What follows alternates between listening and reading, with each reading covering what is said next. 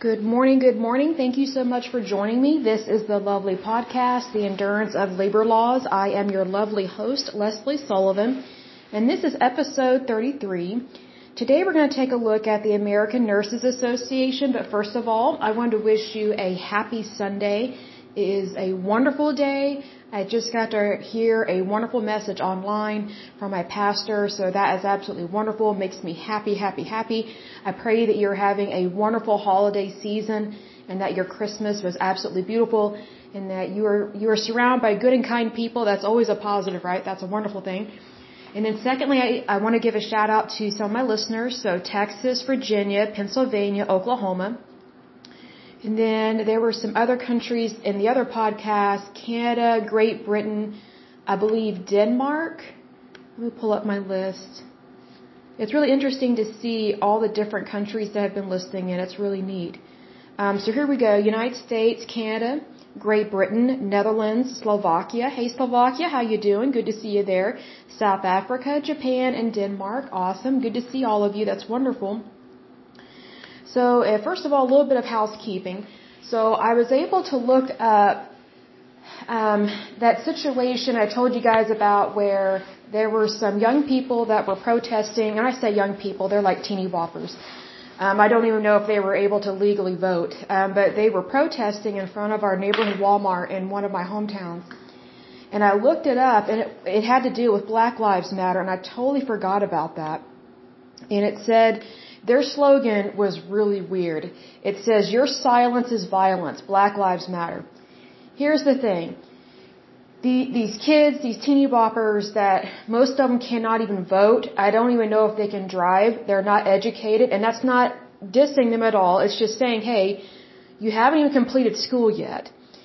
And yet they're, they're protesting. They have every right to protest, but they were protesting in a, in a, in a small town um, where people generally um, are nice and kind, and they're not for discrimination of any kind. Really, it's it's rare to come across it. And um, I mean, back in the day, there was some discrimination, but that was also during uh, Jim Crow laws. So that was, gosh, over 60 years ago. So like way back in the past. But anyway, um, these young people, they were standing out in front of our neighborhood Walmart, yelling at people, like being aggressive. And it got so bad that some people called my mom. Excuse me, they called my mom. Hold on a second, let me get a drink of water. Sorry about that. Had something caught my throat. They called my mom and someone called me and said, hey, don't go to the neighborhood Walmart. There are some nutty people out there. They're protesting because of Black Lives Matter.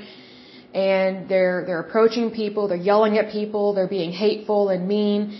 And so that's what really bugged me about that was that you know you can protest. I'm not against protesting. That that that's a right. That's a freedom. But they're abusing that freedom by being mean and hateful to people. So if anything, they were not really able to recruit people into their little cause or whatever. Because if you're just promoting hate, then that that's not really the right thing to do. And here's another thing: saying your silence is violence. Your silence is violence. Black Lives Matter you know, sometimes people are silent because the other person is being so hateful and so belligerent in what they're talking about that they're not even seeing common sense. Like they're just so hateful that it's so shocking that people just get quiet. So if anything, you know, these young people, I think a lot of people actually need to know how to properly protest you know, you do it in a kind, gentle manner. You don't get in people's face. You don't scream at them. You don't. It was just really bad. It was so bad that we got phone calls about it. You know, people that were like, "Hey, if you were going to Walmart, don't go." And what and what sucks about that is that you know there are some people that they go to Walmart to get their prescriptions, but they couldn't go because you have these hateful protesters right outside the store getting in people's faces and people felt that they were scared. They, they were scared to go to that store. First of all, to get their groceries, but more importantly, to even pick up their prescription medicines that they need. So it's things like this where Black Lives Matter. Well, I gotta say, that doesn't really satisfy me. And that doesn't convince me because you know what? All lives matter. All lives matter because if you raise up one life over another life, then, then you have promoted discrimination right there. And you have promoted hatred which is what these people did. And they're just these, I was going to say stupid young people. And I say stupid because when I was their age, it would never dawn on me to behave that way. It would never dawn on me to yell things like this at people. And it would never occur to me to join an organization that just wanted to call, uh, cause division within our country. Because that's not being a country. That, that's basically like guerrilla warfare. And you know, if you want to act like a gorilla, go to the zoo. Because that's where it belongs. It does not belong out in society.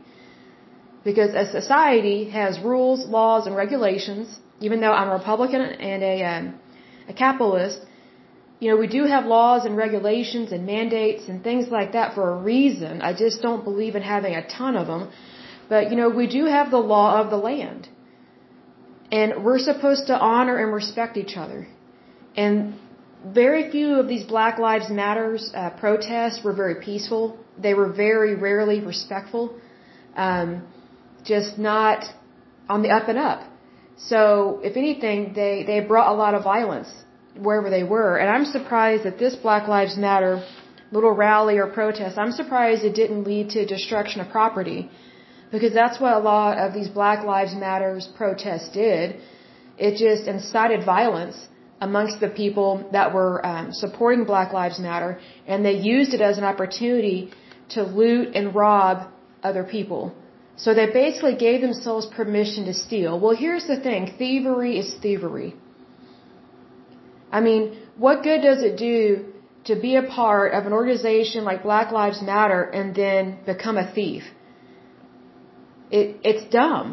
Like that doesn't help your cause at all. If anything, it makes it look really bad. And it's, you know, Black Lives Matter has been uh, told, I mean, has been proven to be a, um, not a good one. And it just caused a lot of problems in our country. Because what we should focus on is that all lives matter. Because when we look at it as all lives matter, then, then you have that value of human life at the forefront of your mind. Because it's not just I matter or just you matter, you know, kind of having that not very kind tone to the voice. It's all lives matter. Because that's the goal that we have. You know, that, that's the common goal that we have in this country is that all lives matter. But we still have laws and regulations that we follow to keep the peace and to respect other people. You know, there's a saying um, from this gentleman that I know from India. They have this saying from their uh, village. It says, um, "Your rights end where my nose begins," and that's very true because that creates equality. Because if someone's rights are viewed as more important than someone else's, then technically neither of you have rights at all, and you're not practicing equality whatsoever. You're, you're practicing favoritism, which is never appropriate in terms of this. So anyway, that's just kind of some housekeeping there with that. If I think of anything else, I'll bring it up uh, at the next podcast or whatever. So hold on just a second. Okay, I'm back. I had to take off my jacket because I went for a walk and I was still getting a little hot because it warmed up outside, which I'm glad. That's really nice for Oklahoma because usually we're used to freezing weather. So it's nice to have a little warm, a uh, little warm Christmas, as they say. Well, let's go ahead and get started on this next uh, labor union. It is the American Nurses Association. So we'll go over the facts real quick. Um, it is also known as the ANA. They were founded February 11th and 12th in 1897, so a good while ago. Um, they are their type is a nonprofit professional association. Oh, this one actually lists their tax ID number and their legal status. So their legal status is a 501 501c6 is what it says. I've never heard of a 501c6. That's news to me. It says their purpose. It says here to advance and promote the improvement of health standards and the standards of nursing and to stimulate and promote the professional development of nurses and advance their economic and general welfare. Their headquarters are in Silver Spring, Maryland, in the United States. Um, it says ANA Chief or ANA Enterprise Chief Executive Officer is Loressa Cole, and she's got all these abbreviations. I have no idea what they mean. I'm, I'm guessing has to deal with the nursing field. And the president is Ernest Grant, and he's got all these abbreviations. One of them is PhD, RN, FAAN, you know, just like a big old long litany of it. Um, It says uh, they have all these different uh, subsidiaries. So American Nurses Foundation Inc., American Nurses Credentialing Center, American Academy of Nursing, says Institute for Nursing Research and Education, Marketplace Inc., and ANA Service Corporation Inc. Their total revenue for the year 2017 was forty-five million fifty-one thousand nine hundred thirteen dollars. That's a lot of money. And their expenses, ooh, they're overspending. Their expenses were forty-eight million three hundred sixty-six, so they're in the hole um, by almost three million dollars. That's kind of sad. Um, they have 255 employees and they have 699 volunteers. So that tells me that they're overpaying their workers and they're overspending on money and they're having to rely on volunteers because they don't know how to manage their money. That's what that tells me. Um, they used to be called the Nurses Associate Alumni or alumni. So let's go ahead and start on the history here. So it says the American Nurses Association, also known as ANA, is a 501c6 professional organization to advance and protect the profession of nursing. It started in 1896 as the Nurses Associated Alumni and was renamed the American Nurses Association in 1911. It is based in Silver Spring, Maryland, and Ernest Grant, PhD, RN, FF, sorry, FAAN, all these abbreviations, is the current president.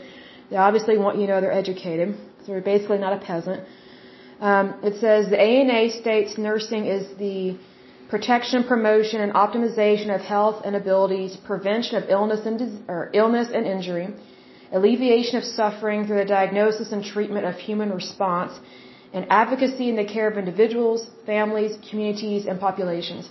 Now, first here, first thing off the bat, one thing that came to mind with this is that I'm glad that they have an association that really helped bring about better education within the nursing field because I meet nurses that are not educated and they need to be. And I have met one nurse that um, she's, she's, I don't know if it's considered a nurse practitioner, but she's like a specialist. She was taking the place of a doctor until this healthcare facility could find a doctor to take over that particular position. And she was really good. I mean, she should have gone to medical school. But anyway, um, I'm glad that we have associations that promote education because I've met so many nurses that don't know what they're talking about, but yet they want to play doctor. It seems like everybody wants to play doctor, but with someone else's life. And I'll give an example of this. I can't tell you how many times I've been to doctor's appointments, and the nurse will come in, take my vitals. They don't always know how to use that uh, blood pressure cuff, and I'm just like, that's basic. That is basic.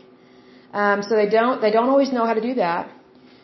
And then um, I'm trying to think. Oh, there's this one nurse. She tried to diagnose me before the doctor came in, and she started critiquing me. She was mean to me, and I was just I was just sitting there thinking, what in the world is this woman doing? I mean, it was like she was on a power trip you know, she had one of these coats on, making it seem like she's a doctor and she's not. And it, you know, it's just, it's just a uniform. Like, I'm here to see the professional. I made an appointment to see a doctor, not a nurse. If I was seeing a nurse, I would find someone more educated than this particular woman. And so she starts diagnosing me. So I just said, you know, I really, I'm, I really just want to see the doctor. See, because here's the thing. What I've noticed is that the more they have nurses do, the more they try and take over the appointment. And I don't like that because the appointment belongs to the patient. Not the doctor, not the nurse, not the scribe, not the front desk, not the insurance company. It belongs to the patient. Because without the patient showing up to be treated, none of those people would have jobs. They wouldn't have a paycheck. So this this lady is trying to diagnose me. She's completely wrong, and she could tell I was getting irritated. And I was like, look, I just really want to see the doctor. I don't want to have to repeat myself. Just, can you please go get him? And it was a serious thing I was seeing him for. So he comes in and he's all happy-go-lucky. And I just think it's so interesting when you have male doctors and female nurses. It just really, like some of these men are so stupid. I don't know why. They, they, I think you have some men that are really stupid and they just hire women to do the grunt work and what they don't realize is that when these men are becoming lazy, which that's what it is, they're becoming lazy, and they're putting all these additional responsibilities on these women workers that are not educated enough to have that kind of job, because they're not a doctor. If they're a nurse, they're not a doctor. But unfortunately, because these doctors are getting lazy and they just want to make more money but do less work, they put these responsibilities on the nurses, and then it's the patient that, that gets put in the middle. And, and then that's not even including some of the inappropriate relationships that take place at these medical clinics where you have these doctors that are sleeping around with these nurses. And I mean, that's been going on for a long time. So half the time, the patient might be walking in into a situation where the doctor and the nurse are obviously in a relationship outside of their marriages. And usually what I found is that either the doctor will be married and the nurse will not, or they will both be married but to other people and they're having affairs. It's like right and left. It's just, it's sick and it's gross because they work in the medical field. But yet they're behaving like that. So, but here's the thing, like more and more medical practices, they're slowly stripping away the responsibilities, all these different responsibilities from the doctor, and they're putting it onto less educated people. That is not good medicine. That is bad medicine. That is socialized medicine. And I'll give an example of that. Like, um, I was watching a YouTube video about, I think it was, I can't remember the name of the area in Great Britain, but um, there was just kind of this promotion of promotional video, video, sorry, from their National Health Services, I guess it's called NHS or something. So they made this stupid little video about these young nurses. They're the ones that go visit the patient at their homes and they take their blood pressure. Like they're doing the follow-up visits. They're, these, these, these patients, these residents of these villages are not even going to see a doctor. And then these nurses that are kind of silly and kind of stupid, they're just very immature. It's just like, this is the medical field, grow up. Like people's health are, are at stake with this. Like you can't be like skipping down the lane and that's what they were doing. It was completely immature. It was ridiculous. I'm like, grow up. This is, but see, here's the thing. Their government is okay with that over there because they have socialized medicine because they would rather these people that they think are pretty much not worth seeing, they would rather just pawn them off on onto nurses that are not very educated and are immature rather than have these patients who have serious healthcare conditions rather than have them go see the appropriate doctor because doctors are more expensive. Um, but I came across that video and my mouth just kind of dropped. And so what this nurses association was trying to do over there in Great Britain was they were trying to promote the nursing field over there. And I'm like, well, that's why their healthcare sucks. They've got immature brats taking jobs that they should never be in and they're not treating it seriously at all. And these people, every single one of these patients that some of these nurses went to go see, they needed to either need, they either needed to be in a hospital or they needed to go see a doctor. Because these nurses were so uneducated. I mean, they weren't spotting things that even I was spotting. And I'm not even a medical practitioner. I just thought the ignorance of this is just unbelievable. But I don't know what kind of curriculum they have their nursing schools do over there in Britain, but I mean, if they're sending out immature people like this to supposedly take care of people, I mean, it was shocking to me. I just thought, how dumb can you be? It was really weird. But the way they get away with it, how they fool the patient is they just make the patient feel real happy. Oh, hey, I'm here to see you. You know, and then they, they basically try and get involved in their private life. They ask them how their families are doing. Like basically, it's like therapy. It's like a counseling session. And all they're doing is they're just, it's really just mind manipulation in a way. I mean, do, do they probably care? Maybe. But they're just putting on, it's almost like a skit with each individual patient. And so they're, they're just going into these people's homes, getting involved in their private life, and I don't agree with that. Like, you need to be careful who you let into your private life because they may or may not care and they may just be trying to fool you. You know, they may just be trying to fool you so that you don't get the proper medical care. So they, what they do is they kind of, how I word this? It's kind of like when someone just wants to make you happy with what you have as opposed to giving you what you actually need. Does that make sense? Like, that's what it came across to me and that's what I didn't like about it. But another thing it reminded me of was that stupid show called The Midwife you know, you've got these nurses, or well, they weren't even nurses, they're just midwives, so they're not even really educated as much as a nurse, which is sick because they're delivering babies, which is, you know, if, if you don't have proper medical care, the odds of you dying from giving birth, it can be over 25%. But the reason why the death rate of mothers and infants is really low now, it should be low, is because now we have proper medical care. We have doctors, we have C-sections, we have hospitals, we have all these things. But anyway, so what these, um, this video that was promoting the nursing profession over there in Great Britain, what it reminded me of was called The Midwife, which is based on the midwives in the 1950s who, who just ride their bicycles over to someone's house to help them give birth. I mean, if someone showed up, if I was pregnant and someone showed up at my house on a bicycle to deliver my baby, I'd be like, you have got to be out of your mind. Please get back on your bike, go back to your ice cream shop and have a chocolate malt. I'm going to the hospital. Like, grow up. Like, it was just shocking to me that Great Britain is still utilizing kind of that old medicine, kind of like old midwifery, kind of obsolete medicine on people that actually need the best health care possible. But they don't care to give them the best health care possible because of socialized medicine. So that's what it reminded me of.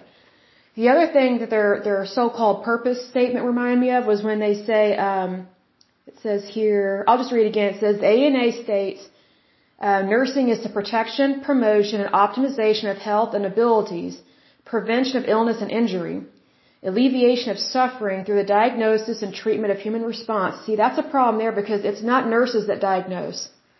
They don't even treat. It's, it's doctors that do that. Because they technically don't have the education to do it. And they shouldn't be diagnosing. That's what has been happening in some of my doctor's appointments.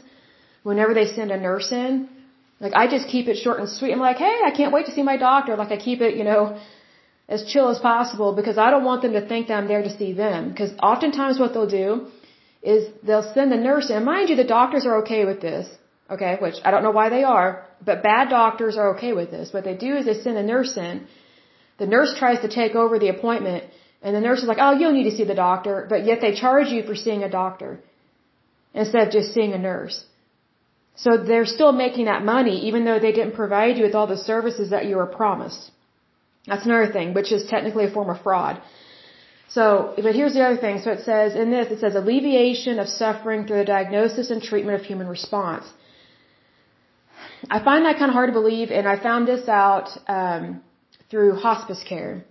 Um, I've known some people that have died, and um, they had to go. They didn't have to go, but they went. Their, their families put them through hospice.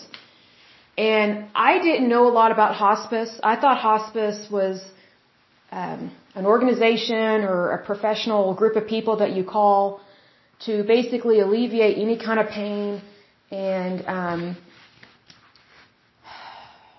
just help someone pass away naturally, so to speak.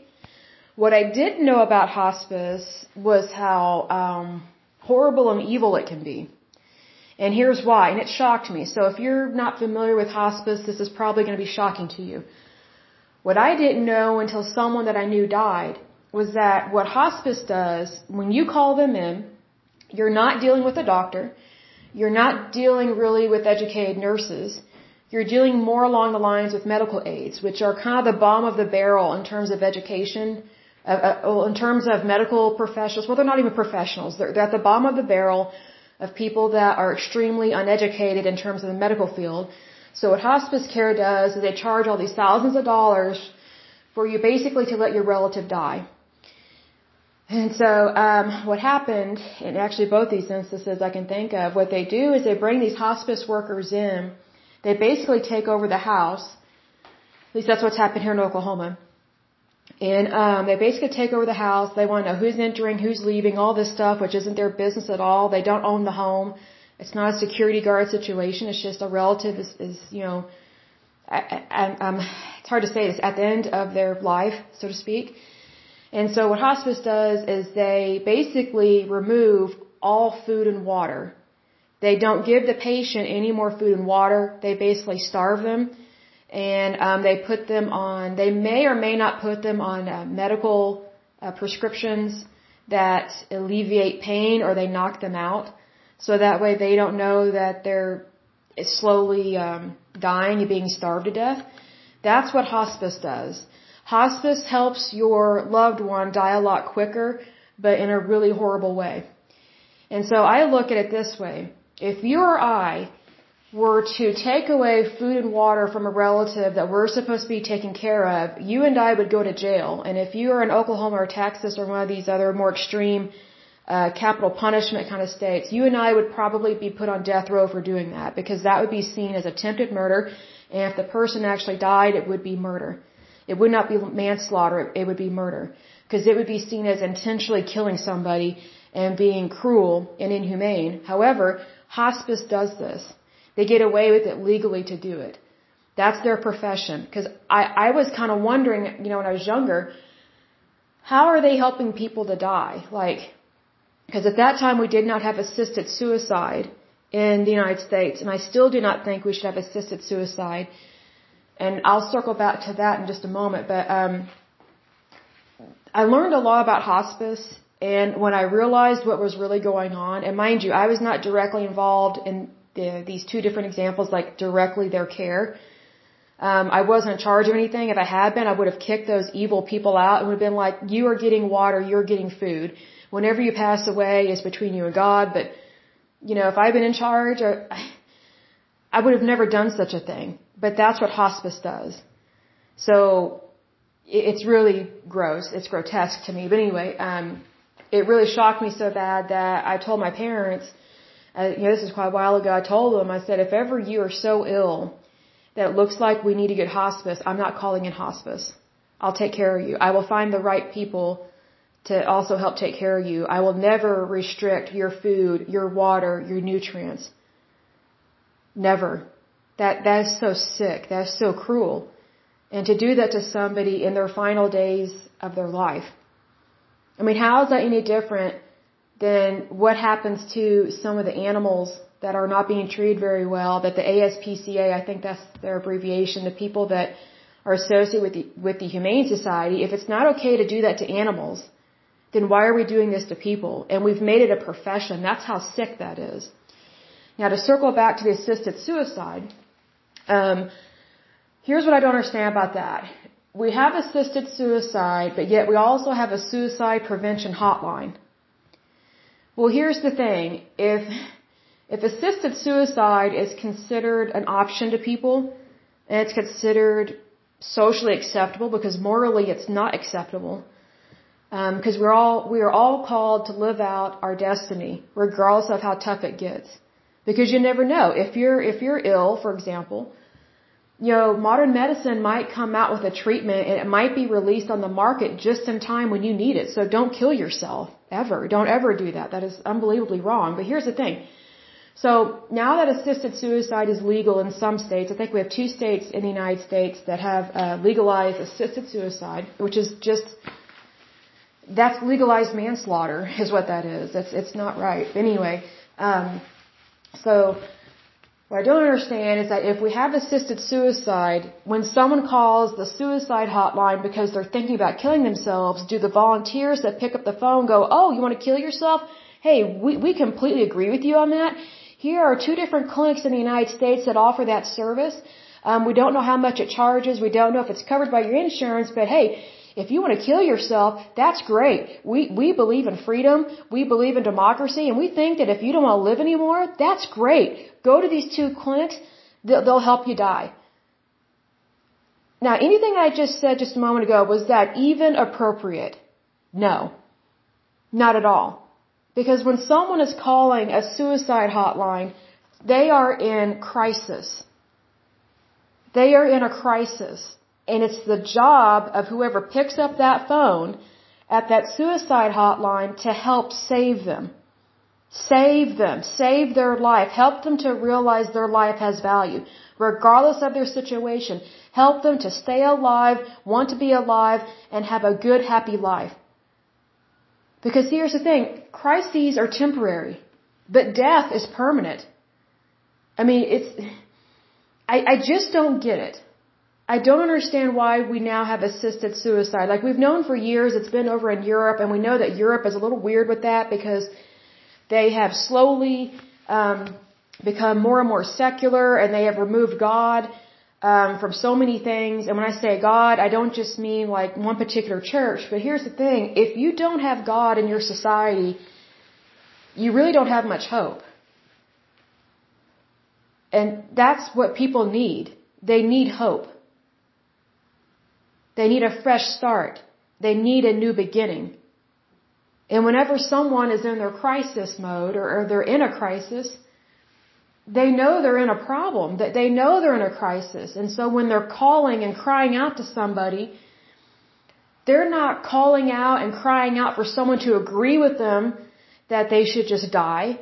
They're actually crying out for help. So then how is it that we can have a suicide hotline, but then also have these assisted suicide clinics in the United States, or even have them anywhere on the planet? I just don't get that. I mean, I just, like, I don't, I don't get how, here's where, where I'm confused on this, and if one of you that's listening, if you have any ideas on this, reach out to me. I'd love to hear from you. Because I think it's good to communicate about stuff like this and really learn from other people. But here's the thing. We have people that are against capital punishment. Because they say that person matters. Well, if the person that more than likely has committed a heinous crime, if if if people are saying that they should not be um, executed, then why are we sending the chronically ill and the terminally ill to be executed at these clinics? and just calling it assisted suicide. Here's another thing. What if the suicide fails? Then you've got to rely on the doctor to, to go ahead and kill you off. Here's the thing. I don't know if people realize this, but, but when you are really sick, and you know, let's say you're dying, your body is still fighting for you, even though you may be mentally given up, which don't ever mentally give up, because the battle, the, the, the battlefield is very much in the mind. So if you have a strong mind that I'm going to live, I'm going to get through this, then, you know, you've already, you've already beaten it by 80%. Like you, you've only got that 20% left to get back to your regular life because most of it is in your mind. If you have the willpower to live, you can get there because it's mind over matter. But here's the thing. If we've got people that are saying that execution is wrong, then how can we legally kill people at these assisted suicide places. Like, like how, how is it even legal to do that? How can we justify that? And here's another thing. If the suicide is botched, then you've got to rely on the medical doctor. Hopefully it's a medical doctor and not a nurse or a medical assistant or somebody else. Then you're putting that person on the spot to kill you. Well, here's the thing. Whoever you are utilizing to help end your life, you're turning them into a murderer. None of us are called to do that. Like we're we're not supposed to help other people sin. We're not. It doesn't matter whether you're Christian or not. I mean, I pray that you're Christian because I think being a Christian is a wonderful thing. But even if you're not Christian, we're not supposed to help people lose their moral character.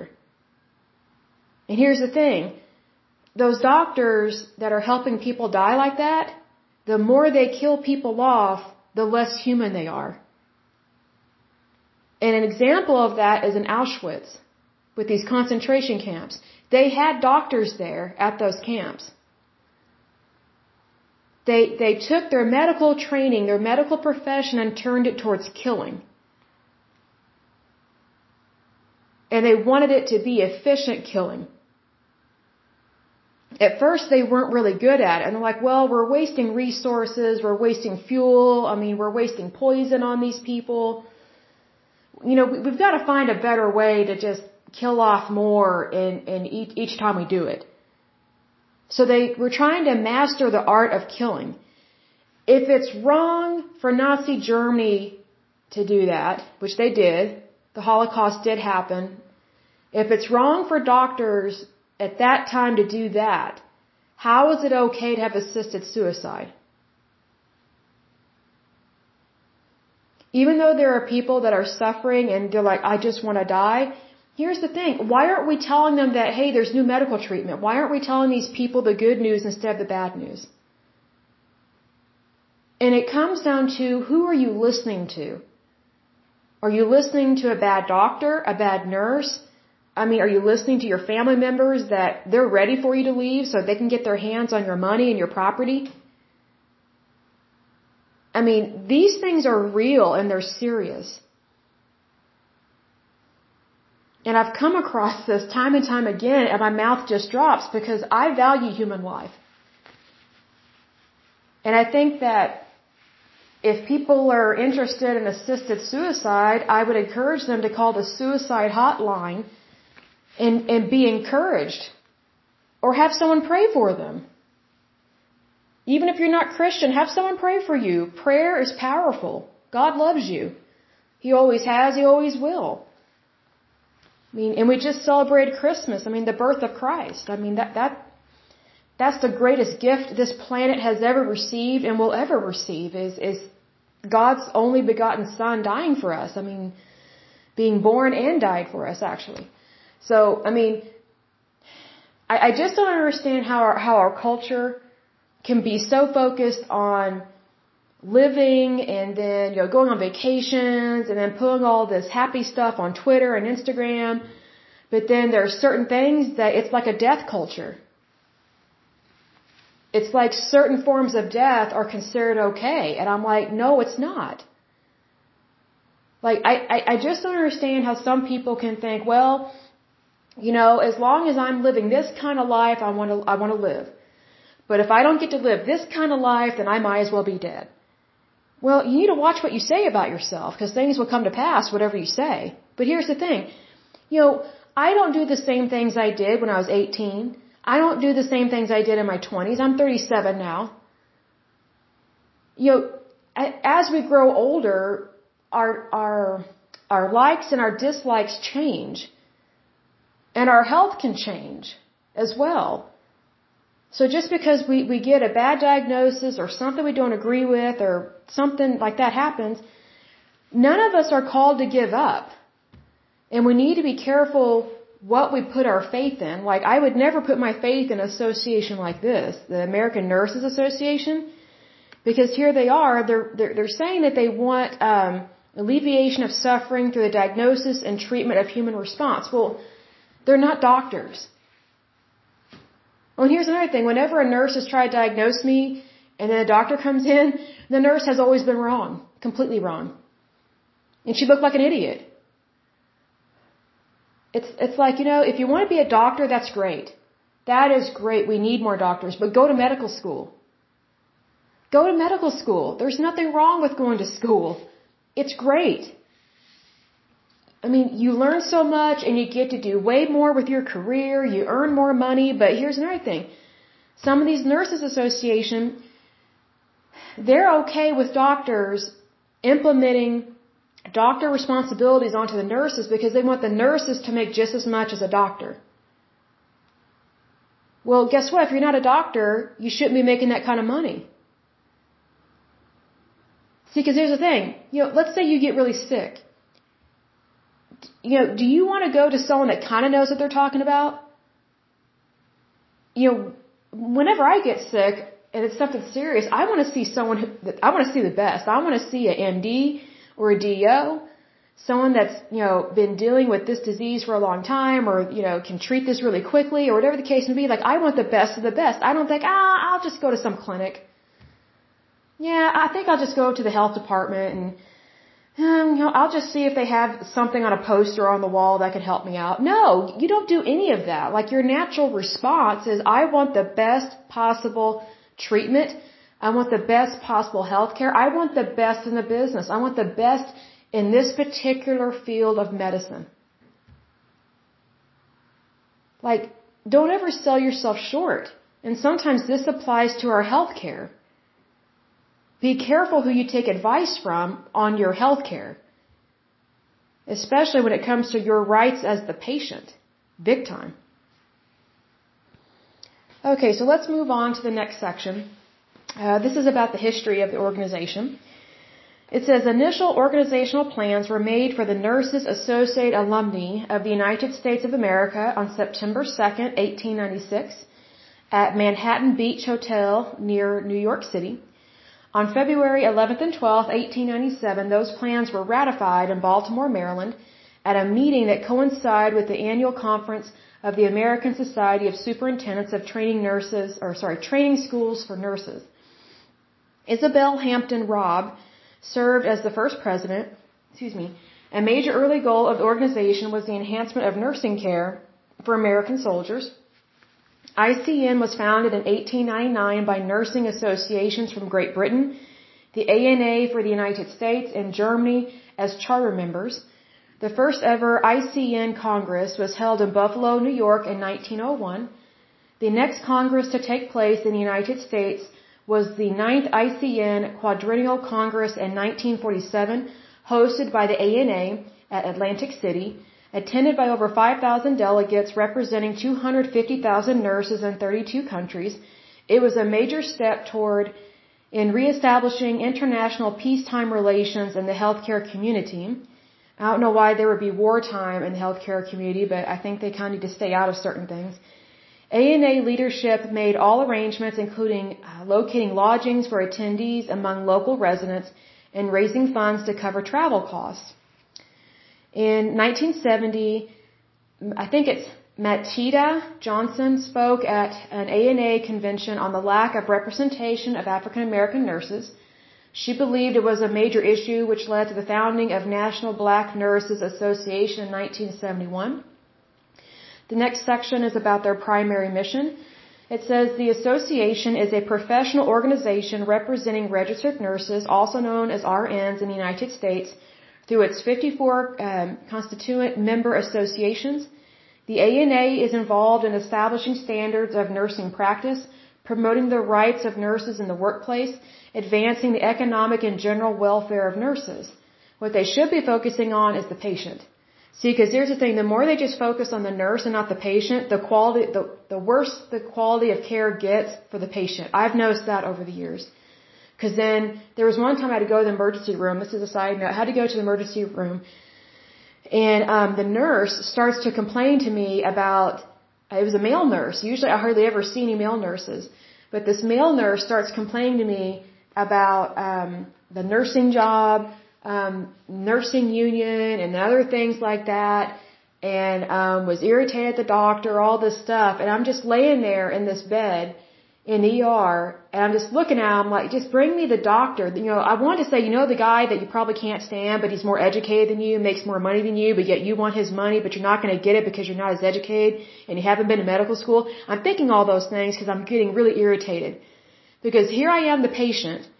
I'm hooked up to a blood pressure machine. They're monitoring my heart. They're monitoring other things as well and I'm waiting for the doctor to come in to help me because there's a reason why I was there in the emergency room with this nurse chose to just lecture me about his situation and it's like I don't care. It's not my business. Like I, I'm the patient. Like I am, I'm here for a serious health situation. You know, I wish everybody the best, but it's it's not my responsibility to listen to all that. I'm there to get treatment. So yeah, I don't know how else to describe that situation, but it was it was weird. Like my mouth just dropped. I was thinking, do I need to push the emergency button just to get someone else to come in here? It was weird. Like I wasn't taken seriously as a patient because the nurse made my situation all about him and his career and this and that and all this. And it's just like, dude, I just don't want to say, just do your job. Just do your job. Get me the doctor if you don't want to do your job. Get me the doctor anyway, but seriously. So the doctor comes in and everything was fine. I, I got treated and everything like that, and I didn't tell the doctor at all what this nurse did, but, and I have no doubt this nurse, just side note, I have no doubt this nurse was very frustrated. I have no doubt, but those frustrations are never appropriate in, um, I don't know how to describe it, in the patient room, in the emergency room. Like those kind of conversations need to take place between that nurse and their boss or maybe their association, or maybe their their nurses union. Like it just took me aback. I mean, it was just bizarro. But anyway, I'll move on. So the next section says ANA also has three subsidiary organizations. American Academy of Nursing to serve the public and nursing profession by advancing health policy and practice through the generation, whatever that means, synthesis, whatever that means, and dissemination of nursing knowledge. Uh, the next one is American Nurses Foundation, the charitable and philanthropic arm. And the third one is American Nurses Credentialing Center, which credentials nurses in their specialty and credentials facilities that exhibit nursing excellence. And it lists a couple notable members and things like that. But anyway, um, this is definitely an interesting one.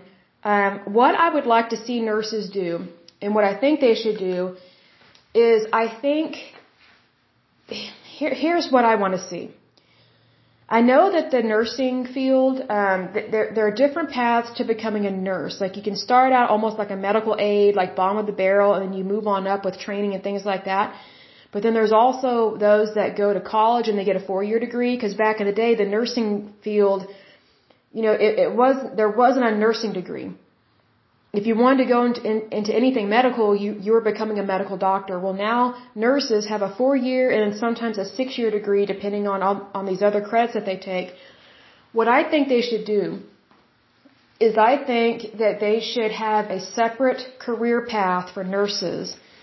If they want to act like a doctor, then they need to be given an opportunity to go to medical school. And here's how I think they should do it in their last year of their nursing um, degree at a four-year university, they need to incorporate some very difficult medical school classes that medical students, like kids that are going to do um, medical school, whatever classes they would be taking in their final year at a four-year university, have nurses take those classes and see if they're even eligible, and then also see how they do in those classes, and then have them take the MCAT. And I say if they score really well in those same upper division sciences classes that uh, medical students would take in a four year in a four year university, if they score well on those and they do really well on an MCAT, then I think they should go to medical school. But if they can't pass the MCAT, then they should not do anything that is in regards to what an MD or a DO sh- uh, should be doing. And that is what I think should happen because I have met a couple of nurses over the years that they should be doctors. I was impressed. There was one of them that she was brilliant. I was impressed. I just thought, why did she become a nurse when she could have been a doctor? Like, I mean, maybe even a researcher or something. Like, she was just really smart. I don't know why she did the nursing degree. I was like, man, but sometimes you just meet some really smart people and sometimes they know what they, they want to do. And, you know, I mean, she, I have no doubt she has knocked it out of the ballpark wherever she is. I mean, she is really talented and whatnot. But anyway, that's what I think that they should do, that they should give people a chance that if they're doing the nursing degree at a four year university, have them take the MCAT, have them take all these other classes that would normally be utilized for medical students and see if they could possibly be a candidate to get into medical school. That's what I would do because we need more doctors. We don't need more nurses. I mean, there was one time, I'm trying to think, I had to go to a doctor's appointment. There were so many nurses in my room, and I just thought, how much is this costing me? That's immediately what I thought. How much is this costing me, and when am I going to see the doctor? Because that's the thing. It's like the more nurses they hire, the more difficult it is to get in to see your doctor. And that's the person that you need to see because it's the doctor that writes the scripts. And I know there are some nurses that write scripts, but here's the thing. Nurses should not be writing scripts. Not like this. Because I kid you not, nurses, they make so many mistakes when writing scripts. I worked as a pharmacy technician many years ago, and it, it was a battle, really. It was. Um, the the licensed um, pharmacists, the pharmacists were constantly having to call these nurse practitioners that were writing these scripts, and they're saying, "You can't write that script for this patient. Do you know that that could kill them?" The, these nurses that were writing these scripts, they were so ignorant. Like they were just, I don't, I don't know why they were writing certain things that they were, but I just want you to know that if it was not for your pharmacist, there would be a lot more people that would have died. Literally. Like, I, I think there should be a documentary on what the on what pharmacists see and what um, licensed pharmacy technicians what they have to deal with. Because there are so many nurses that write scripts for stuff they have no business writing a script for that, and they, they don't understand what they're treating, what they're diagnosing. That's what it comes across. Because then the pharmacist is like, "What did you diagnose them with?" Well, if you diagnose them with this, this is not the appropriate drug. Are you aware of their medical history? Are you aware of this, that? I mean, all the, I mean, it, it I kid you not, the pharmacist was on the phone all the time trying to retrain or train these nurses or just educate them on stuff that they should have already known. We, we never had a, a pharmacist call a doctor and say, hey, you can't write a script for that. Never. That never happened. Never. Never, never, never. Not like that. The, the pharmacist never had to call a doctor's office and, and try and educate them. It just never happened. But when it comes to these nurse practitioners and some of these that can write scripts, it was very scary. The stuff that they were prescribing and they had no business prescribing it. It was very concerning to me and I and I am all for prescribing medications. I'm all for that. I don't think there should be any hindrances because when someone needs help, when a patient needs to be treated, they should be treated. When they need a prescription, they should get access to their prescription. But if it's if it's not if it's not being done in the right manner and it's not being done in an educated manner, then we've we've definitely got some problems. And I kid you not, these pharmacists they they saved so many lives, so many lives, and yet the patient will never know. The public will never know. I don't think people realize how important pharmacists are. They are very important. Just so you know, pharmacists, they are way more educated than um, licensed pharmacy technicians. And I can say that because I am one. Um, pharmacists, they, they are very skilled, very trained. Very trained. So just realize that your pharmacist is on your side and they are looking out for you because they're looking at the drug not only from a diagnosis and treatment point of view, but they're looking at it from a molecular point of view. Meaning their training is specifically how does this affect the human body for this disease or this diagnosis or, or this treatment, whatever the case may be. They're trained to look at it from a, a, a, molecular, a molecular cellular level. Sometimes those words are hard to say, but that's how they're looking at it. So that's why they are trained to question things. And they're supposed to. And I tell you what, sometimes these nurses, they don't like being questioned. And they should be questioned. If something, if something does not look right, the pharmacist has every right to call and verify what's going on. And I kid you not, every single time the pharmacist had to call one of these nurses that was writing these scripts, the nurse was always wrong. Always. They were never correct. Never. Whenever there was a bad script that came through. But I learned real quick that, you know, if it wasn't for this pharmacist, our morgues would be filled with dead people. And there would definitely be an investigation. Big time. And this is in Oklahoma. This is in Oklahoma. I can't speak for other states because I did not work as a licensed pharmacy technician anywhere else. It was just in Oklahoma. But like my mouth just dropped at the problems. Because what the nurses union has been doing over the years is they've been trying, they've been throwing their hissy fit. Um, if ever I come across an article where I see that they've thrown a hissy fit, um, that would be one of those moments where we would go on Jimmy Kimmel or Jimmy Fallon and award their association with the hissy fit award of the week, the month, the year. Because what the nurses union have been doing is they have been systematically over the years trying to get the same prescribing rights as doctors, but yet they're not at the same educational level. And education matters. What you're certified in matters. See, and what these nurses associations are doing, like they just want more power, more money. They don't care about the patient. They claim, oh, we, we need, we need the nurses to do more because we have more patients. No, we need more doctors. We need more access to our doctors. And I'll give an example of some of the shadiness that they've pulled. This was several years ago. I'll try and find the article on this, but several years ago, um, I think we had to vote on it. I can't remember how it went.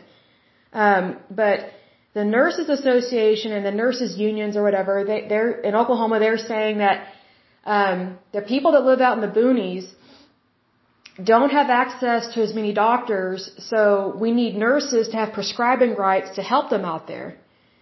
And people are like, oh, that's right. There's not as much medical care out in the boonies, so because doctors don't want to do it, we should send nurses. That was a total lie.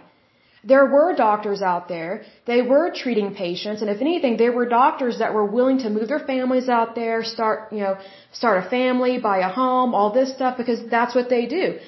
So unfortunately, this lie got spun that there's not enough doctors out in the boonies to help these areas, which is a lie. But unfortunately, the public believed it, and so nurses um, got prescribing rights. But guess what? Hardly any of these nurses moved out to the boonies to help these people. Guess what they did? They set up shop in Oklahoma City. So now these all there's all these nurse practitioner clinics just littered everywhere, but yet they're not helping the very people that that, that they promised to help. They basically lied.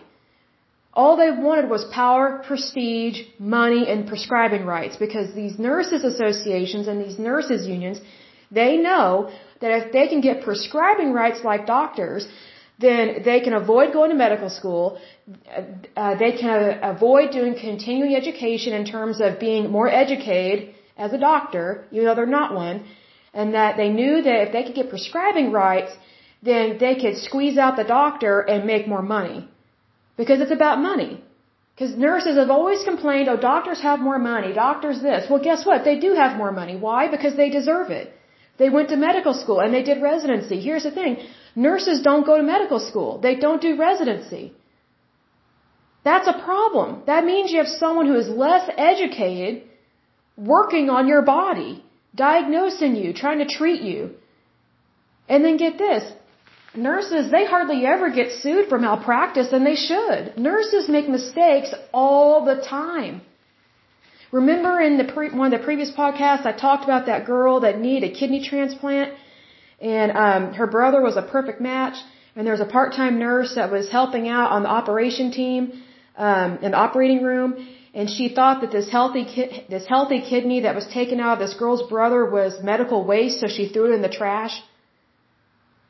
Like if a doctor had done that, he or she would have been sued. They, they, oh my gosh, they would have lost their license. They would have lost their house. They would have lost their car. I mean, they would have lost everything, everything. But do nurses get sued like that? No. They, they don't have malpractice lawsuits like that. Why? Because they're the nurse. They, they try and claim they're the victim.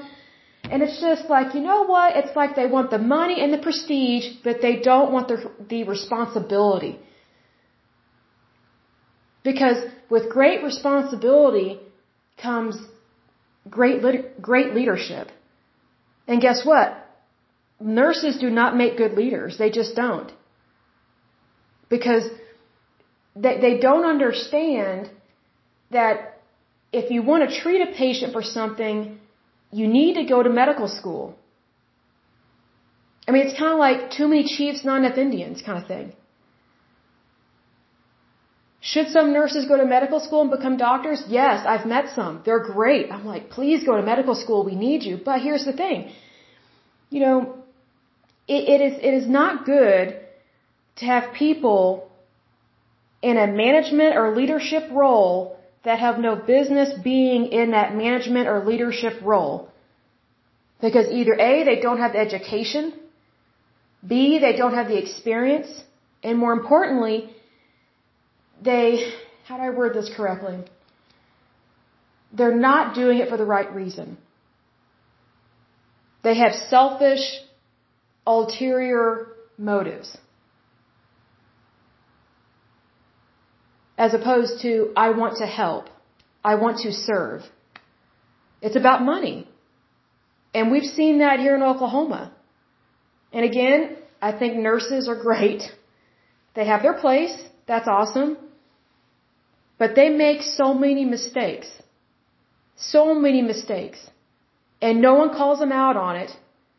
It's almost like, it's like they call the, the, what's it called, the female card it's kind of like sometimes whenever a woman gets called out on something, it's like they throw a hissy fit and they, they, they call the girl card basically. It's almost like, how dare you pick on me, I'm a woman kind of thing. It's like this is not about sex or gender. This is about doing what's right. And it doesn't matter what someone's sex is, it's about doing the job correctly the first time. And if you make a mistake, take ownership of it. But what's interesting about these nurses unions, they don't ever really want to take ownership of the mistakes that their nurses make. They don't get sued. And I'll give an example. You know, have you ever read any cases in the newspaper where, um, or any stories in the newspaper or online where a nurse got sued and stricken off, like lost their license because of a horrible mistake they made? And they got sued and lost their house? And they can no longer practice? I have never heard of that happening.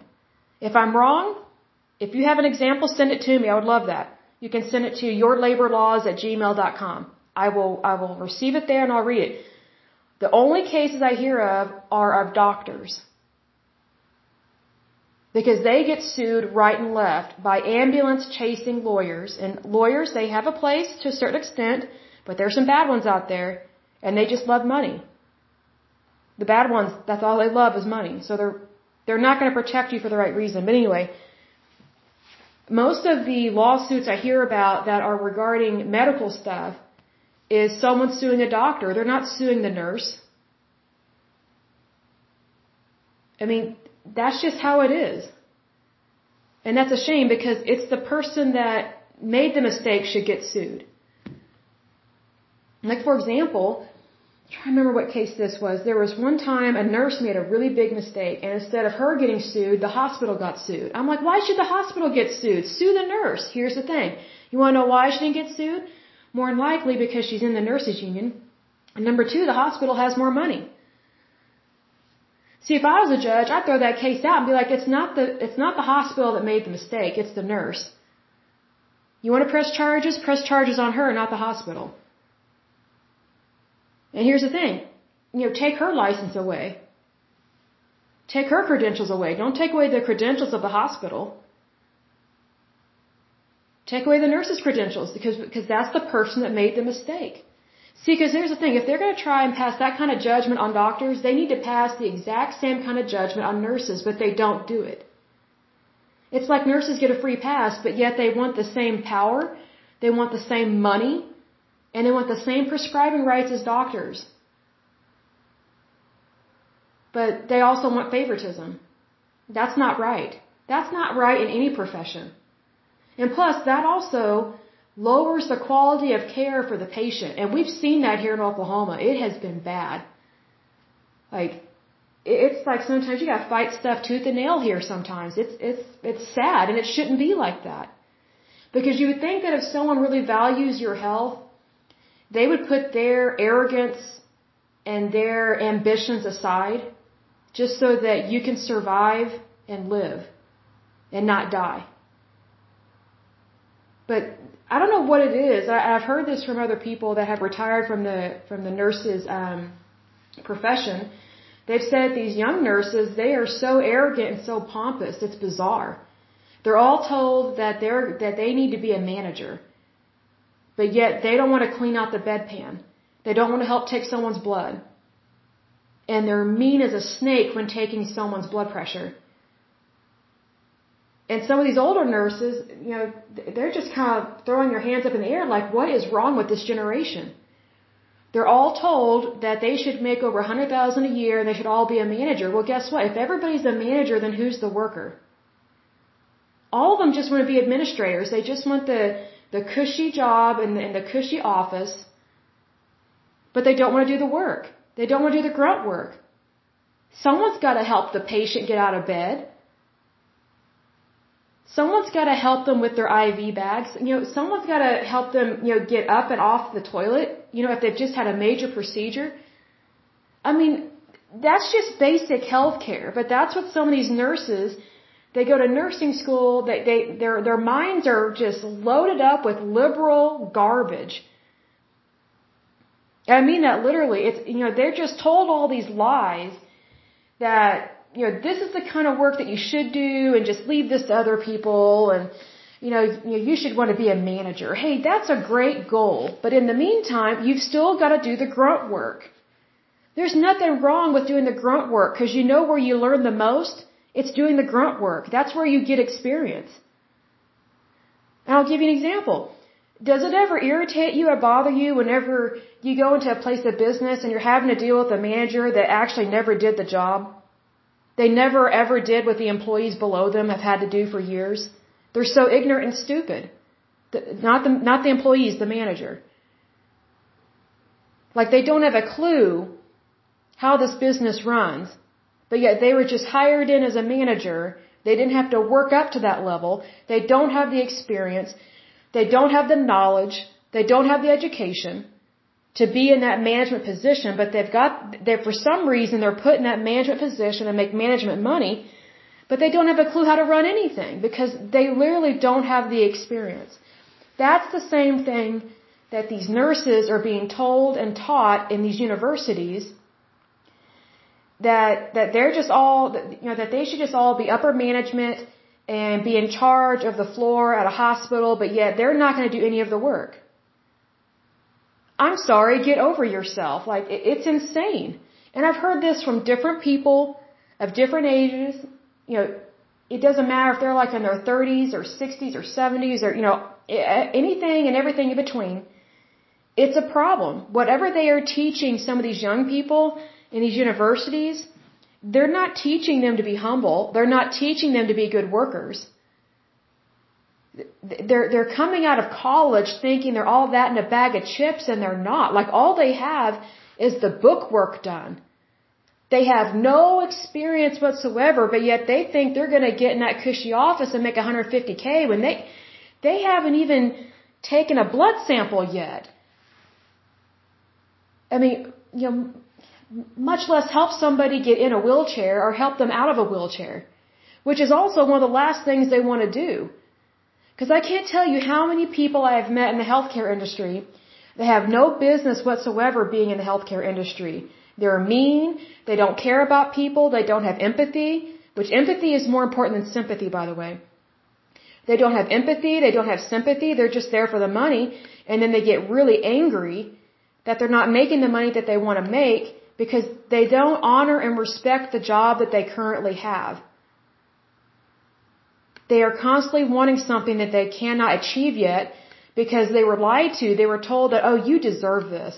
You deserve this. Well, you know what? If you're starting out the bottom, no, you don't. You don't deserve that 150k job because guess what? If you don't have the experience, much less the education behind it, then if you were to be put in that position, you would be doing everybody you work with a disadvantage because you would be incompetent. That's the thing. We've got all these young people that are graduating from universities, especially from the nursing industry or, nursing field. They're they're they're not competent yet. They'll get there, and that's a great thing, but they're not competent yet to do the management roles. But yet they're told that's what they should be doing. Well, sorry, someone's got to do the grunt work. That's just, that's how it is at every job. Get over it. Get over it. I mention that because it's been such a problem in Oklahoma and I pray it's not a problem anywhere else, but it's just like, wow. And I never thought, let me, let me put this way. I never thought I would know that much about the nursing industry because I'm not a nurse. But unfortunately, I've met nurses that have that attitude problem they like to wear the little lab coat with their name on it and they make it look like they're a doctor because they put a stethoscope around their neck. And, you know, they just carry themselves, you know, they try, they have that pompousness. They make it seem like they're a doctor. Well, you know what? When a doctor comes in the room, they don't have to prove, they don't have to prove that they're a doctor because they already know they're a doctor because they've been to school. But I've noticed that whenever a nurse comes in the room and they're trying to act like a doctor, literally they are doing everything they can to make it seem like they're a doctor. So basically they're lying. And they're trying to fool the patient. And, and it doesn't fool me because I'm like, well, you know, the name on the coat does not match the name on the appointment card. So why don't we just get the, the person whose name is on the appointment card that I'm supposed to see? And sometimes these nurses get really mad about it. And it's just like, you know, like, don't get mad at the patient because they want to see who they want to see. Be kind to the patient. I mean, kindness is always appreciated. And most of the time because it's rare. And that's very sad. But anyway, um, that is it for this podcast. Went over quite a bit. And I never thought I would know so much about the nursing industry or the that, that particular profession, but it's one of those things that, you know, if ever you've been to the emergency room, I've met people that have had good experiences and bad experiences. And if ever you've gone to a doctor's office and they're not really taking good care of the patient, you learn a lot. I mean, it's just life experience for sure. And it's like, wow, I never thought I would know so much, but it just is what it is. But anyway, um, the next podcast, the next episode, we will be going over the International Alliance of Theatrical Stage Employees. That should be interesting. This one goes back to 1893. So I love it when they go back to uh, before the turn of the century. That's really good. Excuse me, but anyway, until next time, I pray that you're happy, healthy, and whole that you have a wonderful day, a wonderful week, and also a wonderful Sunday. You know, this is this is wonderful to uh, celebrate on the Sabbath, so that is a wonderful thing. But also have a wonderful and happy New Year. Thank you so much. Have a good one. Bye bye.